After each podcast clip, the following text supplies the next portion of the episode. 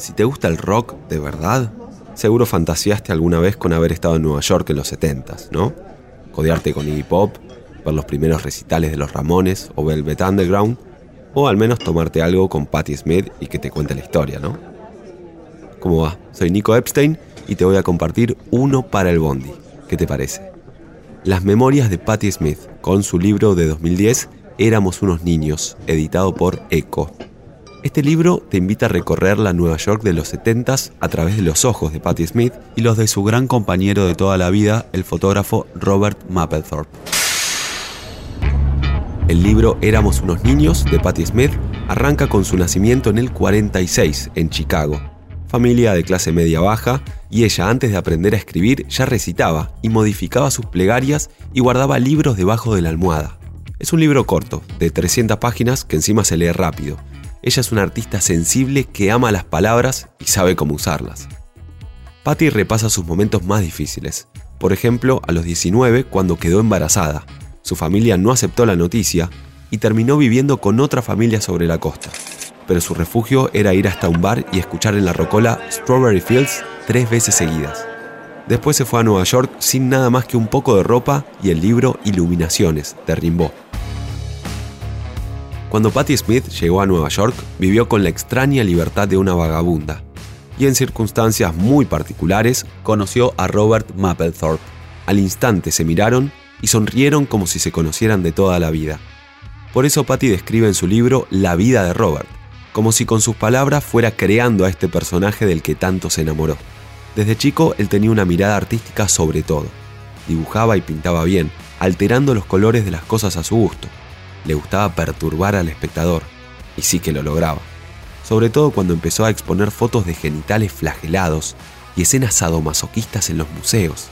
Patty cuando vio la primera gran obra de Robert escribió, El artista dota de vida a su obra, como los niños lo hacen con los juguetes. Este libro es una historia de libertad más que de amor. Es la historia de una pareja de artistas que se conoció en la calle siendo vagabundos y terminaron siendo el centro de arte de los 70s, codeándose con Allen Ginsberg, Andy Warhol y sus séquitos.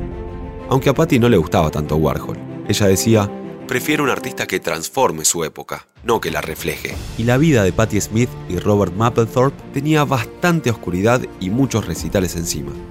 Al leer el libro, es como si estuvieras saliendo de gira nocturna con ellos.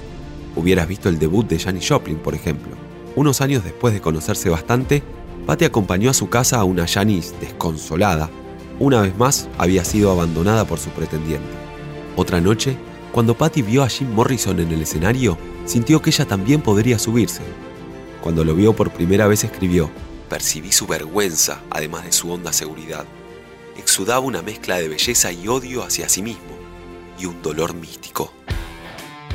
El libro tiene muy buenas fotos de todos los personajes y artistas de la época, pero te recomiendo que busques algunos de los miles de retratos que hizo Robert Mapplethorpe. Es muy divertido el capítulo que cuenta el revuelo que se armó con un corte de pelo andrógino que se hizo, que ahora es bastante normal, pero en ese momento era bastante polémico. Algo al estilo Keith Richards de esa época de los 70s. Es más, eso la llevó al escenario por primera vez como actriz de teatro experimental. Después empezó a recitar sus poemas, llegó a ser telonera de los New York Dolls y así aprendió a ganarse al público. Cuando sumó más músicos, tocó en el CBGB, el legendario lugar donde se cruzaba con Lou Reed y compartía escenario con Television. Este libro te da ganas de ser parte de ese grupo de artistas noctámbulos. Por ejemplo, pasar la noche entera en Max, otro boliche icónico de Nueva York en los 60s y 70s, donde conoció a Jimi Hendrix. Más tarde volvió a cruzarlo en la puerta de una fiesta a la que ella no quería entrar y él le dijo, quédate tranquila, yo también soy tímido y las fiestas me ponen nervioso. El libro describe con detalles los diferentes sucuchos y piezas en donde vivieron con Robert. Pasaron por el Hotel Chelsea, lleno de artistas, y después un mecenas les compró un piso completo. Enfrente estaba otra pareja artística del momento, Yoko y Lennon.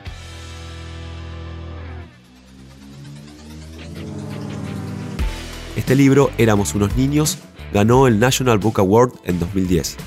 También hay una miniserie en el canal estadounidense Showtime donde la propia Smith participa en los guiones y la producción. Además, en el libro te vas a enterar de los romances y parejas de Patty, pero para ella Robert fue el hombre de su vida. Robert se dedicó a la prostitución, destapó su homosexualidad y tuvo cientos de parejas y mecenas. Pero el vínculo con Patty nunca se rompió, sobre todo en el trágico final.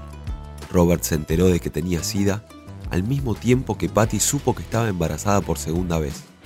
Con sus últimos esfuerzos, Robert le hizo a Patty un último retrato. Robert siempre capturaba la esencia de Patty, que de alguna manera era la misma que la de él. Finalmente se murió sobre su hombro, mientras Patty pensaba las palabras justas para escribir un poema que pudiera revivirlo.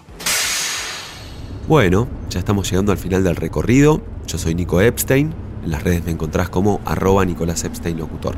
Gracias por escuchar. ¿eh? Esto fue Uno para el Bondi. Si te gustó, te pido que lo compartas, que lo recomiendes. Dale. Y acordate de seguir el canal para no perderte ningún episodio.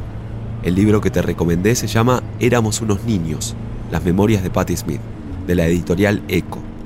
Gracias por escuchar y hasta la próxima.